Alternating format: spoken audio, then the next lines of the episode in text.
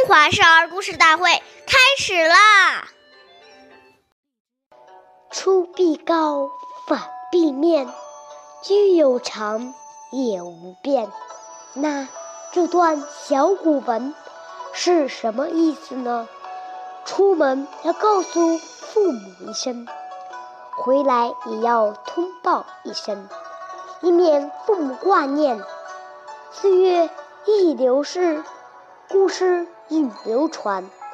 我是中华少儿故事大会讲述人张风奇，我来自小鸡金喇叭口才艺校。今天给大家讲的故事是《聂政养母》第四集。聂政是战国时期的一位大侠士，很孝顺自己的母亲。父亲去世后，他和母亲一起生活。聂政因为是一个有名的侠士，所以常有人。请他出门行侠仗义，打抱不平。但是为了不让母亲担心，所以遇到危险的时，叶真总是刻意回避。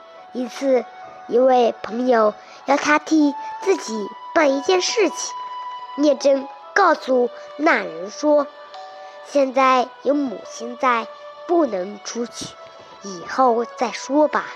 几年后，聂政的母亲去世了。聂政离开了家，替朋友行侠仗义。这次山门后，因为无无牵挂，聂真再也没有回来。他最终死在了外地。下面有请故事大会导师王老师为我们。解折这段小故事，掌声有请。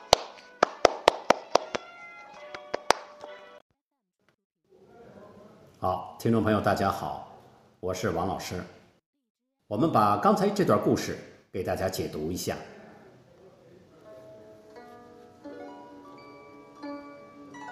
刚才这个故事讲的行为呢，都体现出一个孝子心里常常存着父母。因为心里存着父母，所以他必然就会出必告，反必面。